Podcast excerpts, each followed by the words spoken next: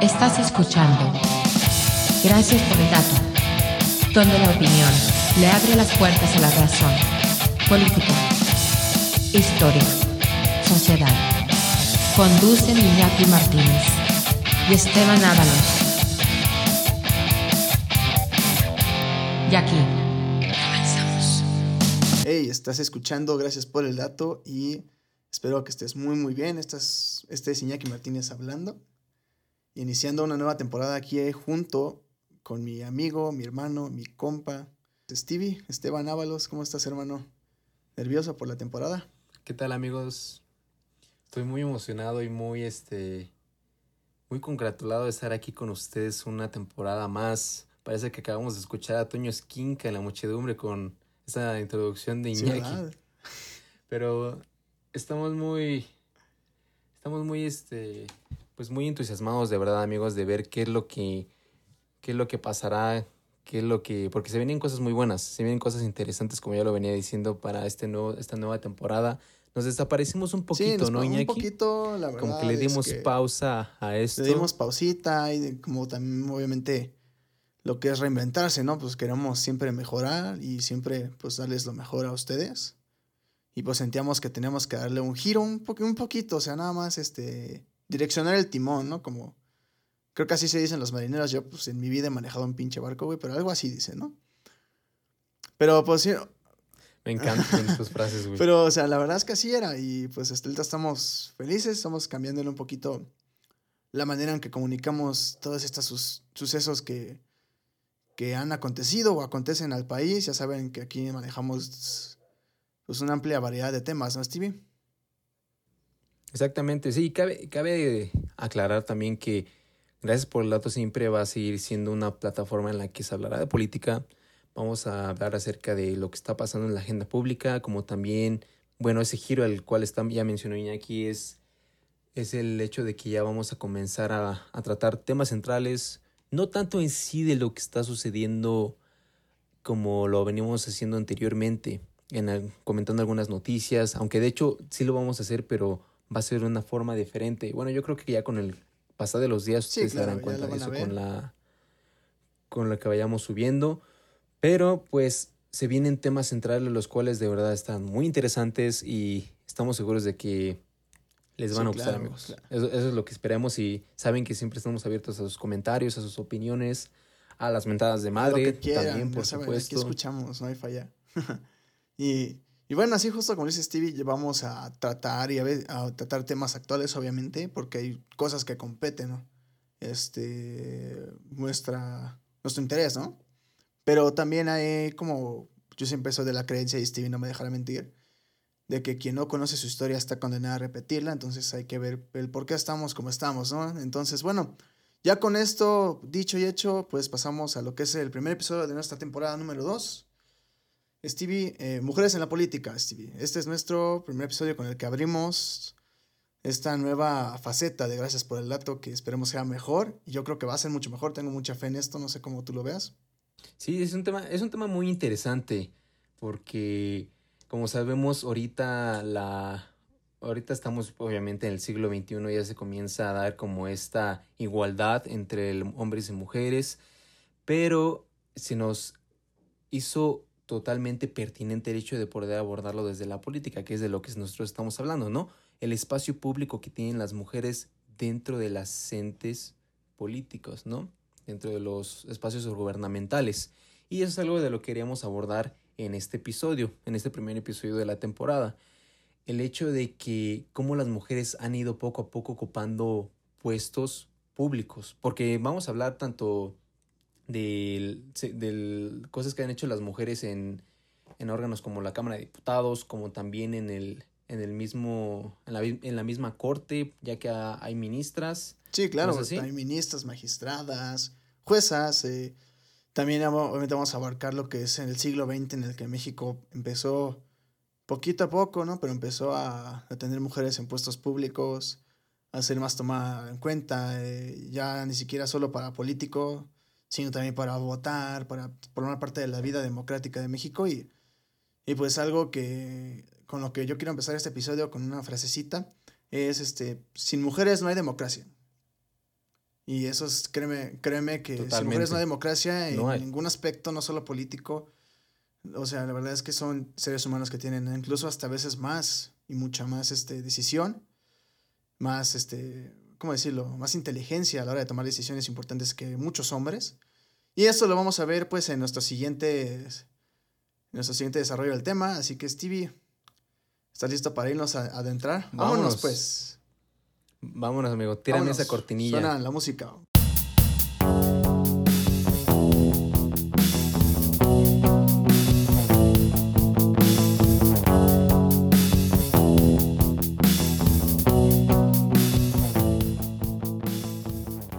Bueno, ya después de esa grandiosa cortinilla, que es un elemento extra de esta nueva temporada que se viene, amigos, cortesía del grandísimo Muñaki, por supuesto. Ah, pero claro que sí. Pues como ya les veníamos diciendo en el inicio de este, de este nuevo episodio que da comienzo a la temporada 2, el cómo es está cómo está funcionando ahorita las mujeres dentro de todo este sistema político. Y yo creo que es pertinente que lo hablemos no solamente obviamente si nos vamos, a nos vamos a concentrar mucho en el país, todo lo que está pasando en el país, en el, en el ambiente político de México, pero también estaría muy bien que pronunciáramos alguno en algunas otras partes del mundo, ¿no? Sí, claro, y bueno, para empezar, este, eh, hacer queda claro, a veces muchas personas solo saben o no lo tienen en cuenta, pero de hecho, eh, que la mujer tenga acceso a la vida política no es de estos años, no es de estos últimos que 20, 30 años, es de hecho desde hace ya más de 60 años, casi 70 años, Stevie. Sí, ya tiene muchísimo. O sea, porque además esta es, es, una pelea que pues ha venido desde el siglo XX, obviamente, desde hasta desde los años, bueno, eh, post revolución, ¿no? Después de la Revolución Mexicana. Sí, créeme que uno, la Revolución Mexicana tiene muchas heroínas desconocidas o no reconocidas la independencia, muchos, y hablaremos más adelante de, de algunas personas, de algunas mujeres que han sido personajes célebres, pero, es pertinente yo creo que para entender que pues todo esto se logró a cabo gracias a la reforma de 1953, ¿no? En el mandato de Res Cortines que la mujer tiene el derecho al voto. Ya lo habíamos, como lo habíamos pues dicho en la serie de lo, de lo que fue el... De los desmadres mexa. El milagro mexa, ¿no? Cuando comentamos eso mismo de que Adolfo Res Cortines fue un quien metió esa misma reforma para que las mujeres ya pudieran votar. Sí, y de hecho fue histórico, pero eh, no es que votaran ese mismo año. El primer voto fue hasta 1955, Stevie. Fue para diputados locales, creo. Sí, diputados federales, perdón. Sí, y, y fue en 1955 ya la primera vez que las mujeres fueron a las urnas. Aunque pues sabemos que eso pues, todavía falta mucho camino por recorrer, aunque se haya avanzado considerablemente, ¿no? Obviamente ha, habido un gran avance, pero hay mucho por hacer todavía. Pero fíjate, a mí me parece muy bien el hecho de que pues obviamente ya haya una verdadera democracia, porque obviamente la democracia consiste en que todos como pueblos, sin distinción de género, podamos acudir a las urnas los días de las votaciones y elegir a nuestros gobernantes, ¿no? Y el hecho de que las mujeres ya se incorporen a este mismo ejercicio de que es el votar, para, incluso para poder llegar a ejercer puestos políticos. A mí me gusta porque pues, las mujeres ya tienen apoyado a otras mujeres ya, y esto ha contribuido a, incorporar los intereses y las preocupaciones de las mismas mujeres. O sea, digo, sí, claro, y es que sabemos que las mujeres ahorita están muy, pues se encuentran en un problema actual de violencia. Sí, y son víctimas de cosas que mucha gente no ignora. O no, mucha gente sí ignora. Sí, ignora, güey. sí, mucha gente ignora y mucha gente a lo mejor lo tiene malamente normalizado, como muchos tenemos normalizado muchas cosas de la violencia, de la corrupción, que no debemos pensar así. Y la verdad es que, créeme que esto de las mujeres, o sea, y lo vamos a platicar después, eh, bueno, posteriormente en ese tema, eh, como por más que tengan muchos puestos, ¿no? O que estén presentes en la política, a niveles de mayor jerarquía hay veces en las que ni siquiera mujeres hay, ¿no? Y bueno, de hecho, tuvieron que pasar 24 años desde el 55 hasta el 79 para que una mujer tuviera un cargo chingón, un cargo de... de alta jerarquía, ¿no? ajá, de alta jerarquía, como fue hasta el 79, güey. Que una de las mujeres célebres a las que vamos a platicar más, este, más adelante, Griselda Álvarez fue la primera gobernadora en la historia de El México. estado de Colima, de 1979 Colima, al precisamente. 85. Y la verdad es que, o sea, eh, para que vean la dimensión de lo que pasa entre, entre que algo pasa de lo formal, güey, hasta algo que ya pasa a lo, a lo informal, a lo socialmente aceptado, a lo, a lo, ¿cómo decirlo? Ya no es una norma, no es como cumplir con una cuota, ya no es eso, sino es como realmente ya ver por las capacidades, ¿no? Ver por las aptitudes, ¿no? Sí, exactamente. Algo que ya está, Pero, ya pues, está también- decretado por mandato constitucional, ¿no? Por decirlo así, por ejemplo. Sí, claro, y, y aparte, pues uno también se pregunta, ¿y por qué, por qué carajos o por qué pasa que... Yo tengo aquí dos preguntas para ti, Steve, espero que me puedas ayudar a responderlas para mí, para el público. ¿Por qué, por qué no hay mujeres, o sea, de renombre? O sea, o sea, ¿hay falta de confianza en la mujer? Pues mira, O sea, ¿los votantes confían en la mujer? ¿O falta de interés de la mujer en participar? pues mira, te voy a decir algo. Yo me adentré hace unos cuantos días a una investigación que hizo la UNICEF unos cuantos, unos cuantos años atrás, me parece que fue por el año del 2017, en donde precisamente Ajá. habían abordado eso mismo de, las, de lo que es las mujeres y, las, y la política, realidades y Ujú. mitos. ¿Y qué fue lo que encontró la UNICEF? Pues mira, la UNICEF dio con, con unos cuantos mitos, te voy a decir un par de mitos que hay sobre ver, las mujeres en la política.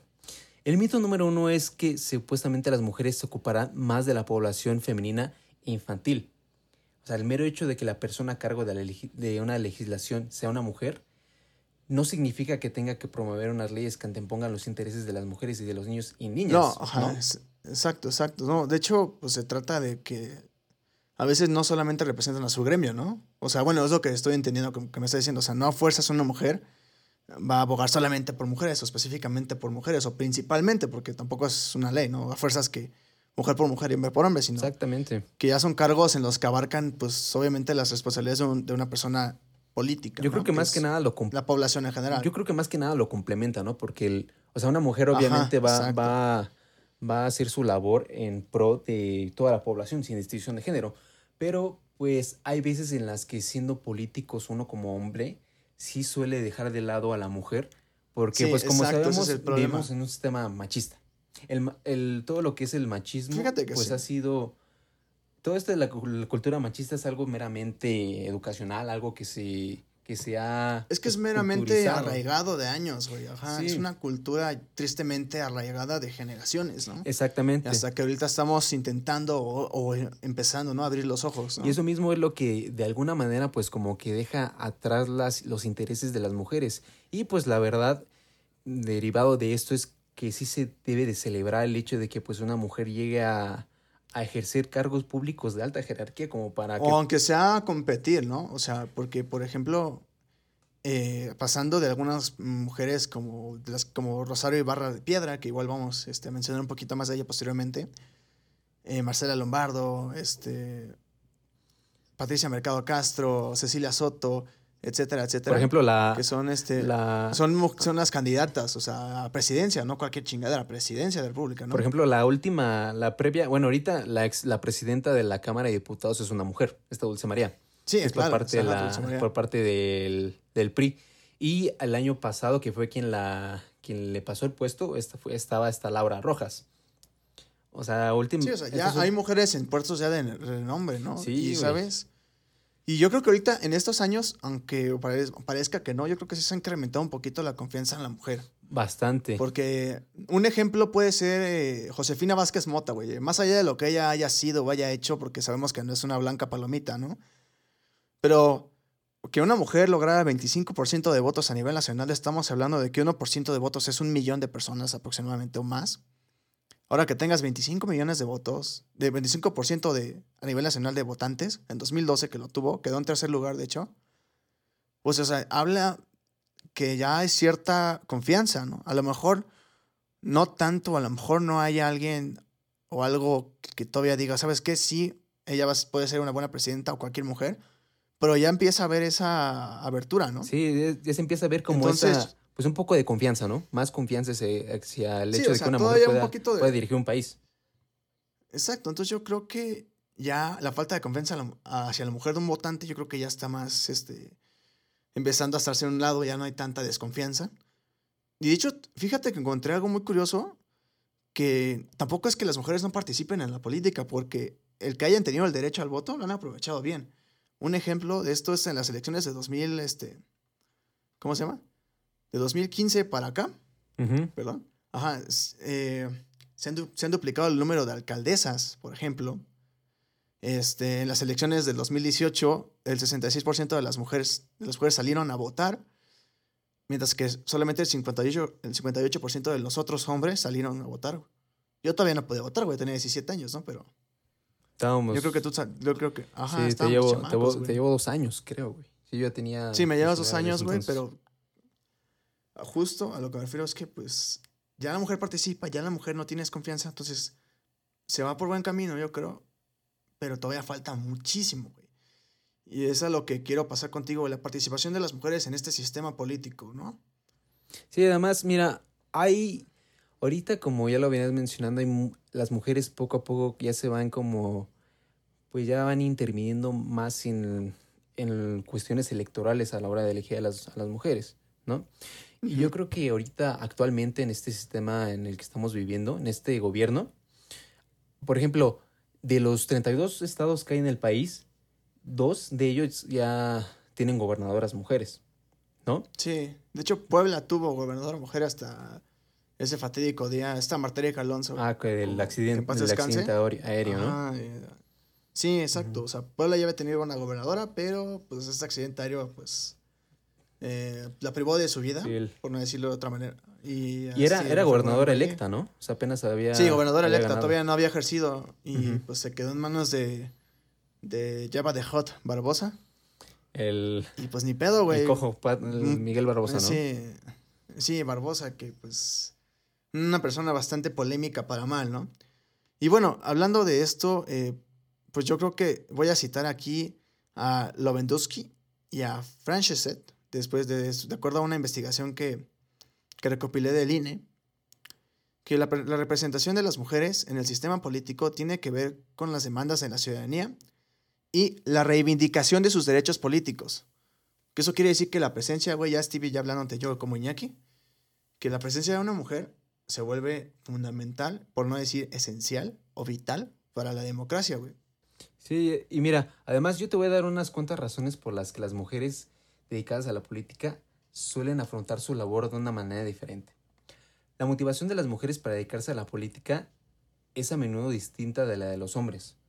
Una mujer se va a dejar motivar por cosas, se pueden decir, pues más sentimentales, ¿no? Como que las mujeres tienen una, un, como que tienen una característica de tener valores y de, de verdad trabajar en función de esos valores y principios. Y aparte, o sea, lo, lo que si te has visto la base History Channel, güey, o Discovery Channel, Animal Planet, güey, te das cuenta que las madres mamíferas, güey, por la gente que le importa, que en este caso en los animales, como un tigre o un animal mamífero, son sus crías, sus hijos, hacen lo que sea.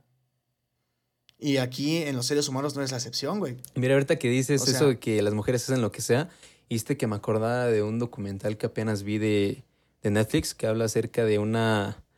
de una. una estadounidense muy joven, una política, se llama esta Alexandria Ocasio Cortés. Ocasio, oh, es una persona muy... Ocasio Cortés. Este, Fíjense, les voy a platicar un poquito de este documental, nada más para que no nos gane el tiempo.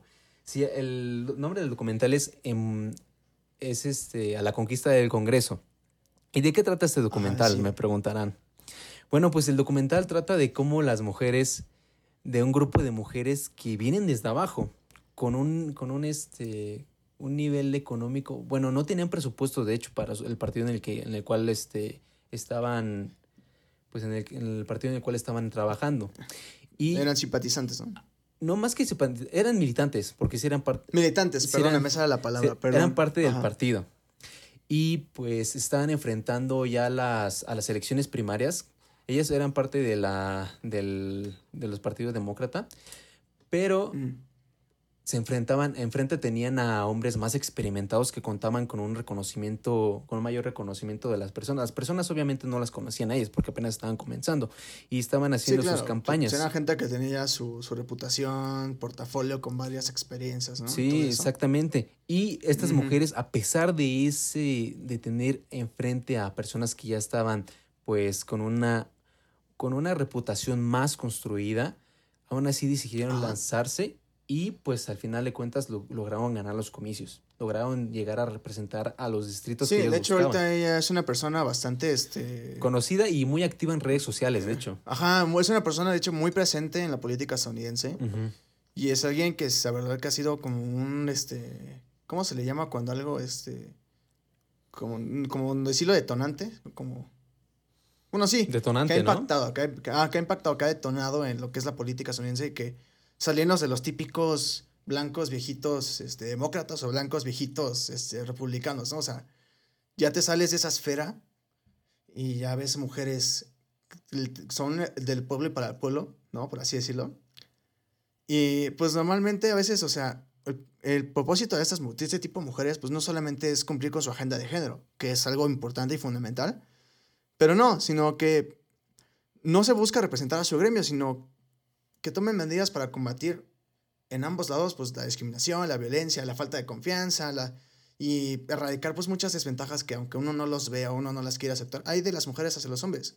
Muchas cosas en las que los hombres tienen más, este, mayores privilegios y algunas mujeres no, o sea, ¿sabes?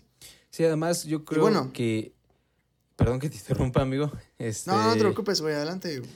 Sí, yo creo que tenemos que romper con este estigma de ver que las mujeres porque es una realidad que el pensar que el darle a, una mujer un puesto de poder la va a regar, porque eso es lo que se piensa, ¿no? La verdad. Sí, por ejemplo, desde que ves a una mujer manejando, güey, mucha gente es como, ay, tenías que ser Exactamente, a eso mismo me refiero. Pues dices, güey, o sea... En términos coloquiales, eso es lo que pensamos, ¿no? Exacto, o sea, como sociedad lo tenemos muy, muy de la chingada, güey. Ya le pegó al micrófono, vale verga. Perdón, ni vi. Pero sí, o sea, y de hecho, o sea, aquí en la Cámara de Diputados, este, de hecho, y en la Cámara de Senadores, aquí en México, ya regresando aquí a nuestro país, güey, ya saliéndonos de Netflix, pues ha habido un aumento importantísimo eh, de los 90 para acá, o sea, de 30% este, en, del 88 al 91, con 59 representantes, pasaron a 213 diputadas de 2015 a 2018. En la Cámara de Diputados, ¿no? Ajá, en la Cámara de Diputados, de 59 a 213 en la Cámara de Senadores incrementó del 17.2%, pasando este, de 10 senadoras del 88 al 91 a 42 de 128 en el último periodo. De hecho, yo sabía que la Cámara de Senadores ya la mayoría es mujer. Son 51% de mujeres contra 49% sí, para este periodo creo que ya hay más mujeres, ¿no? Ajá. Yo hablaba del periodo 2015-2018, 2012-2018 en senadores. Oh, sí, sí, sí. Sí, o sea, pero ahorita ya obviamente ya es un poquito más, como te digo, ya hay menos desconfianza en la mujer. Y bueno, también, o sea, hay que ser honestos. Esos incrementos, güey, son formales, son por pura cuota de género, que es una obligación. Que a la vez está bien y mal, porque a veces es. No, no tomamos en cuenta, pues, la onda aptitudinal, ¿no? O sea. Porque incluso. O sea, tú con eso quieres decir que lo hacen más que nada para. No, no, no. O sea. Para cubrir apariencias, ¿no? Algunas, no puedo, no puedo decir que todas, obviamente, pero que es en buena medida que las leyes han obligado aquí a los partidos a colocar a las mujeres en candidaturas, ¿no? Y también está culero, güey, porque muchas colocan mujeres en candidaturas débiles o candidaturas perdidas. Y además, y además lo hacen más como por la de a huevo, ¿no? Ajá, pero de hecho, como las mujeres que vamos a mencionar posteriormente, hay, o sea, Güey, ¿qué te digo? Hay mujeres que no, no requieren cuotas de género para chingarse a un chingo de hombres que no tienen su visión, que no tienen sus ideas, sus liderazgos. O sea, yo no, yo no siento que sea necesario tener una cuota de género, güey. Sino que realmente, y no solo de mujeres hablando, sino de todo tipo de personas, güey. Si eres el mejor en esta madre, güey, no me importa qué creas, qué te guste, qué no te guste, qué seas, güey. A lo que me refiero, necesitamos tener a las mejores mujeres, a los mejores hombres en los mejores puestos, güey. Sí, porque esto, esto tampoco, o sea, sí, el feminismo es algo muy, este, es un movimiento que ha logrado cosas muy importantísimas, pero obviamente también Sí, hay claro, que, y de hecho desde hace, hace un chingo de pero hay que, tiempo. solo hay que ahorita. tener paridad de género, ¿no? O sea, también pensar en un equilibrio. Sí. Tampoco, o sea, sí Ajá, estamos o sea, hablando. no podemos, estamos hablando de mujeres. No podemos inclinar la balanza a otro lado, güey. Sí. O sea, se trata de tener el equilibrio. Sí, porque ¿no? estamos hablando de lo, de lo bueno que son las mujeres, porque obviamente, al igual que lo hacen algunos hombres, eso no los libra de que puedan llegar a ser señaladas de corrupción, ¿no? O de hacer, No, de hecho, de hacer mira, mal su, de ejercer mal, mal su, su papel como Su labor. su labor en el, en el puesto sí, en y, el no, cual se y, de- y justo, de hecho, este, si quieres ya podemos proceder con las mujeres destacadas. Ujú. ¿Sí? Sí, sí, sí. Ah, sí, sí, te, te está preguntando, güey. Sí, güey. Si gusta ya podemos proceder. Ah, bueno. Es que estás, me estás diciendo sí. Sí, O sea, no, güey. O sea, te, te dije sí, güey. Ah, bueno. Pues mira, o sea, en toda la historia de México, güey, no me dejas mentir, güey. Desde personas como José Ortiz Domínguez, Leona Vicario, este, La corregidora. Galindo. Sí, o sea, mucha gente. O sea, la verdad es que la vida pública de las mujeres aquí en México ha sido esencial, cabrón. Pero hay que... Carlota de Habsburgo, güey, aunque muchos la- obviamente la tildan de mala persona, güey.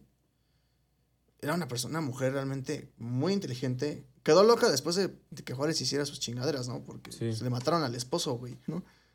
Pero era una mujer sumamente inteligente, sumamente empática y sumamente, este, ¿cómo decirlo?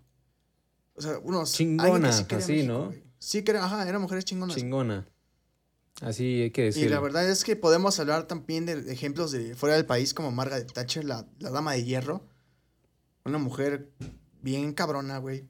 Ang- Angela Merkel, la Angela canciller de. Alemania. Teresa, Teresa May, igual una, la primer ministra de Inglaterra, eh, Inglaterra, Reino Unido, perdón. Y además yo creo que estaría, estaría mal si no llegáramos a mencionar, de hecho, a la misma primera ministra de Nueva Zelanda, ¿no?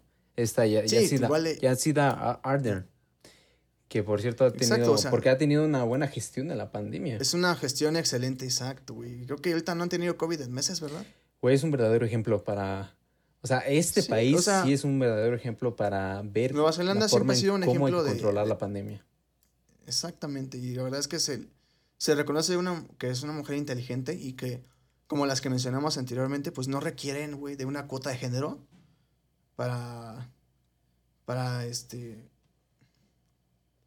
para brillar, güey, ¿no? O sea, Para hacer, para hacer muy bien su función, o sea, para destacar exacto, verdaderamente. o sea, si ellas, porque así como por las cuotas de género han salido mujeres como Imelda Marcos, Dilma Rousseff de Brasil, Indira Gandhi, güey, que por ser hija de Mahatma Gandhi a todo el mundo le tenía fe, pero Indira Gandhi, la verdad, fue una persona ¿Sí era hija de, Ma- de Mahatma Ma- Gandhi, de Mahatma Gandhi, güey? Algo así era, algo familiar. No, según yo, según es que yo no, no tenía mucho que ver, no tenía nada que ver con... Sí tienen, tienen algo que ver, según yo sí. Tengo entendido que sí. La verdad es que se lo dejaré de tarea aquí a la gente que nos escucha, güey. Bueno, pero el, el Pero- Imelda Marcos estuvo muy cabrón, güey, porque, o sea, a lo largo de 20 años, 21 años en el poder y desde un inicio, ella, tanto ella y su, ma- y su marido mal- malversaron y dispusieron de los fondos públicos filipinos, Exacto, así güey. como de otros extraídos de recaudaciones de beneficencias o de donaciones destinadas o a Ah, quienes padecían hambrunas o terremotos en otras latitudes. Y chécate no esta, güey. manches, güey, qué poca madre. Según, de acuerdo a Transparencia Internacional, esta, esta misma ONG que se dedica a poner los índices de corrupción, de percepción de corrupción, Ajá. ha calculado que el clan Marcos amasó ilegalmente una fortuna de entre 5 mil y 10 mil millones de dólares durante los años Puta en los que madre, se mantuvo en el poder. Güey, eso es como la fortuna que tiene Trump, ¿no? Como 9 mil millones. O sea, sí, yo creo que es parte de su patrimonio, güey. Imagínate. está oscilando un chingo, güey. No manches, o sea. Para que vean, amigos, que las cuotas de género son armas de doble filo, güey. Si una mujer es chingona, ahí están ejemplos de mujeres que no requirieron de estas cosas. Sí, es lo que. Yo lo que pienso, ajá, yo lo que opino es que en todos lados hay de todo, ¿no? Y, la verdad es que como hay gente muy chingona, hay gente muy cabrona, como Dilma Rousseff, pres- presidenta corrupta, Imelda Marcos, que ya vimos lo que hizo. y, y bueno, ya aquí en México, ya aterrizándolo aquí en México, pues antes de la Claudia Sheinbaum, de una Olga Sánchez Cordero, Alejandra Barrales, que era candidata este, de gobernación, pues eh, pues ah, seis mujeres que yo creo que Stevie, y no me dejará mentir, ya, ya voy para cerrar esto, este episodio y empezar a cerrarlo, este, nombrarlas porque son mujeres históricas, o cómo ves Stevie. Sí, yo creo que es muy. O sea, así como hemos mencionado, mujeres que han hecho sus grandes labores en otros países, pues obviamente cómo nos vamos a olvidar de México, ¿no? De mujeres mexicanas que han puesto el han puesto el el feminismo bien alto, esa bandera feminista de Sí, no, y el- un feminismo que no se andaba con mamadas. pero ¿eh? de O sea, feminismo, no digo que del feminismo liberal, ¿no? Ese feminismo Pues que, era- sí, ajá. que sí busca era un feminismo cuando realmente no había nada, de nada de voz. Y un ejemplo de esto es Elvira Carrillo Puerto, la primera diputada mexicana conocida como la Monja Roja. Ese era yucateca, de hecho. De hecho, ella fue, ella formó parte del Congreso de Yucatán, ¿no? En 1923. Sí, exacto. De hecho, ella era feminista y fundó una organización de campesinas en 1911 que se llamaba Ligas de Resistencia Feministas. Oye, a ver, pero en aquel entonces todavía las mujeres no tenían derecho al voto, ¿no? No, no, no. Y ella ya había alcanzado una diputación. Ella fue diputada, ella fue diputada porque su hermano Felipe Carrillo Puerto era gobernador del estado de Yucatán. Y de ella, ella fue elegida como diputada municipal por el partido. O sea, ahí, ahí los partidos te, te nominaban tu puesto. Entonces ella fue elegida por el Partido Socialista del Sureste. Y eh, digo, entre ella fue una persona que luchó este, y fue activista en la Revolución Mexicana durante y después. Porque ella buscaba pues tratar temas como el derecho al voto, la alfabetización, el control de la natalidad y entre otras situaciones. O sea, era una persona que bien podría haber sido, o sea, si tuviera un poquito de, de memoria o de reconocimiento de ella en muchos libros de historia, podría ser una de las caras del feminismo mexicano, porque es una persona muy... De hecho, sí, de- Muy, sí este, debería, güey. Sí, pero pues ya sabes que, digo, las mujeres no han sido reconocidas como deberían. Otra mujer que de hecho fue contemporánea eh, es Rosa Torres González, la primera regidora de México, que igual pues por el, el hermano de Elvia Carrillo, el Felipe Carrillo, ella fue la primera mexicana que, ocupó un puesto de elección popular cuando se volvió regidora del Ayuntamiento de Mérida en el 23. Y igual siguen organizando este, ligas feministas, obviamente para continuar con estos activismos. Y, y vaya, o sea, son dos mujeres, van de la mano, esas dos mujeres célebres, ¿no, güey? Sí, yo creo que también, o sea, además de ellas, de estas mujeres que pues pusieron, hicieron su gran lucha para poder darle un, una presencia política a las mujeres. Una de ellas, el que no se nos puede tampoco olvidar, es esta Hermila Galindo, maestra revolucionaria, feminista y política mexicana, una gran oradora, autora del Sí. libro La Doctrina Carranza y el acercamiento indolatino, que en 1916 ella envió una ponencia al primer Congreso Feminista de Yucatán, La Mujer en el Porvenir, que causó un revuelo entre las mismas fe- feministas, feministas, perdón.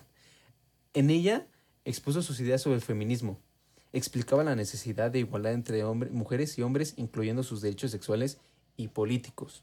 Es a lo que vamos, ¿no? De cuando una mujer, pues obviamente, mm, al momento en que no tiene participación en, el, en la agenda pública o en la toma de decisiones políticas, el- cuando se regulan las leyes, pues obviamente no se tienen en cuenta sus intereses, ¿no? Eso era lo importante claro. de ella.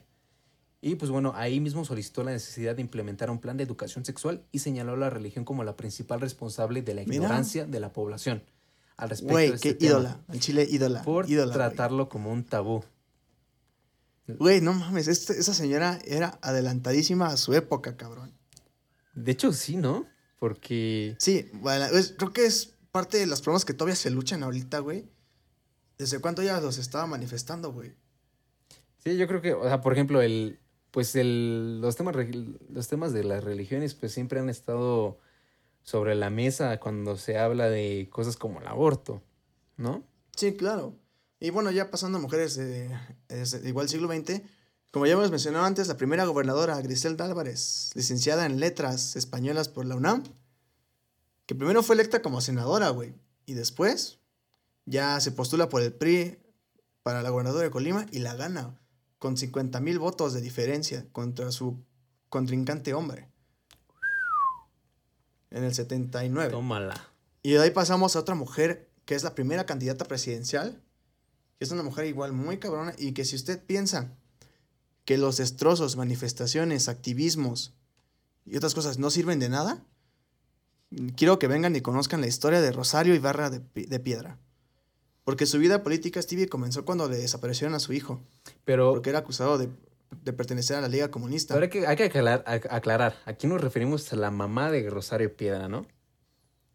Sí, Rosario Ibarra de O Piedra. sea, Rosario Piedra no, la que está delante de, de- ahorita la que está en la dirigencia de la CNDH, no. no, no, no. Es su mamá, ¿no? No, no, Su mamá, ajá. Sí, para que no se porque confundan. esta es de los 70s, 80s, güey, sí. Sí, sí, para que no se lleguen a confundir. Ella, ajá, ella empezó en el 75 con su vida política y de hecho ella era una activista que buscaba desaparecidos, hijos de otras madres desaparecidos junto con ellas. Y y ella fundó de hecho el Comité Pro Defensa de Presos, Perseguidos y Desaparecidos Exiliados y Políticos de México y creó el Frente Nacional contra la Represión. Y de hecho, por el Partido de, los Trabajadores, ella fue la primera candidata presidencial en la historia de México con, de 1982 y 1988. Obviamente ambas las perdió, pero, o sea, el récord está ahí. Hay mujeres ya postuladas, Stevie. Ahí está ella en la historia de nuestro país como una como un símbolo feminista, ¿no?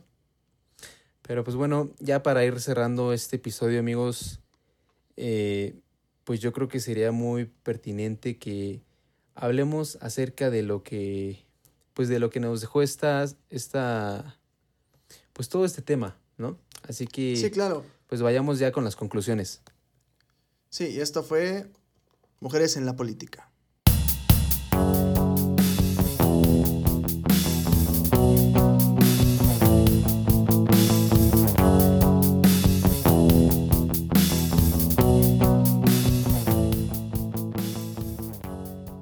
Bueno amigos, eh, ya para cerrar este tema, mi conclusión para, para ustedes es que siempre que siempre traten, güey, de agarrar la onda de que no importa que seas, que eres, mujer, hombre, lo que sea, güey.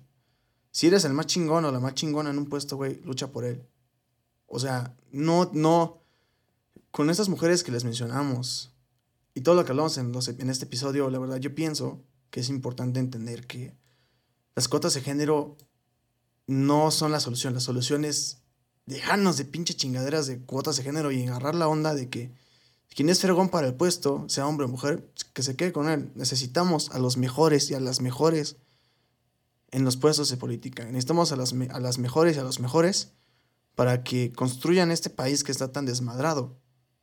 Eso es lo que yo pienso y, y bueno, Stevie, yo sé que a lo mejor no estarás tan de acuerdo o sí estarás tan de acuerdo y quiero ver tu conclusión, herm- hermano, a ver qué, qué opinas, con qué te vas de este episodio. Mira, como ya lo habíamos mencionado en un momento en el en un momento del episodio, vivimos en un entorno machista. Hay que decirlo. Lamentablemente aún hay quienes piensan que las mujeres son débiles, que las mujeres de verdad no están preparadas como para ejercer un puesto de alta jerarquía.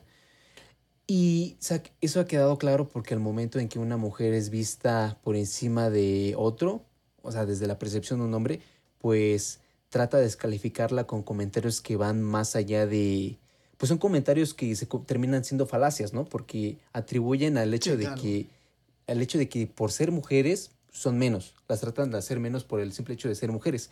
Pero yo creo que es importante el que nos vayamos a lo que es la, esto de la meritocracia y en verdad ponernos a pensar el que una mujer puede ejercer lo mismo que un hombre. Y es, cu- Sí, es cuando yo quiero es cuando yo quiero poner una pregunta sobre la sobre la mesa. ¿México Ajá. está preparado para tener a su primera presidenta mujer?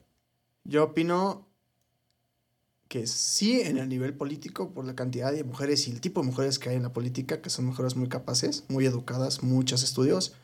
Socialmente yo lo veo bastante eh, lejano todavía, porque aunque la ciudad esté, pues, las ciudades estén un poquito más desarrolladas y más globalizadas con este concepto de la meritocracia, hay pueblos y zonas que la verdad esto no lo van a ver nunca o no lo van a ver en, en un tiempo cercano como algo este posible, ¿no? Entonces yo creo que yo creo que sí y a la gente que no crea, güey, o lo que no lo esté dispuesto a creerla, que la verdad va va a ver la diferencia. A mí lo que me da gusto es que ya tenemos dos precedentes.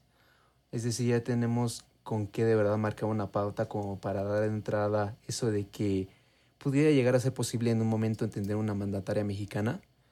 porque pues ya tuvimos candidatas, como tú dijiste, Josefina Vázquez Mota en las elecciones para ser presidente en el 2012, en las pasadas. Margarita en las Zavala, pasadas tuvimos a Margarita que- Zavala. Que la verdad es que Margarita Zavala no falló por ser mujer, sino falló porque su, su esposo es una chingadera. El borracho genocida. Ajá, el borolas, dirían los chairos.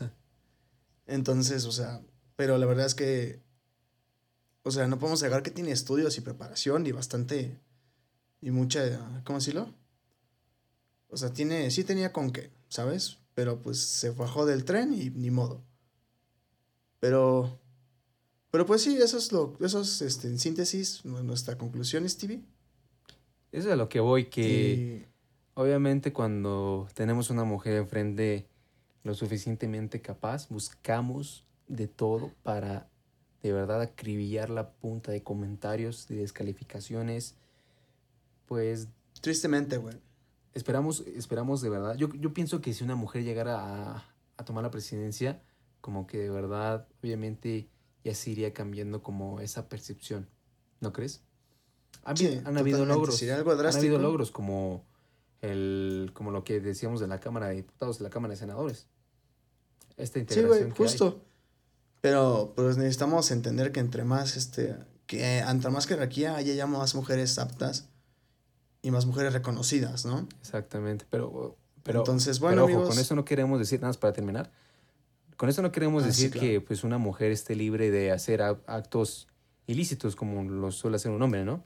Ajá, exacto. O sea, Obviamente, digo, hay de todo en todos lados. exactamente, ¿no? Para que también pues haya esta paridad. Pero ahora sí ya Sí, estaríamos cerrando con este, con estos comentarios, con, bueno, con esto, con estas conclusiones, este primer episodio de la segunda temporada, amigos.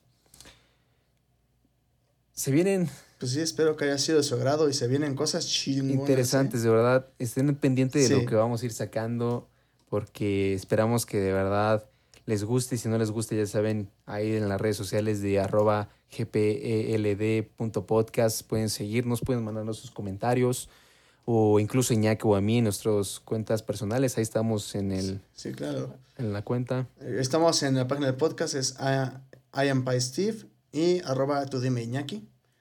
Para que nos sigan y cualquier cosa, ya saben, nos comentarios, retroalimentación, lo que quieran. Aquí los escuchamos y los leemos con gusto. Esto fue Gracias por el dato, amigos. Gracias por escucharnos. Nos vemos la siguiente semana. Chao. Adiós.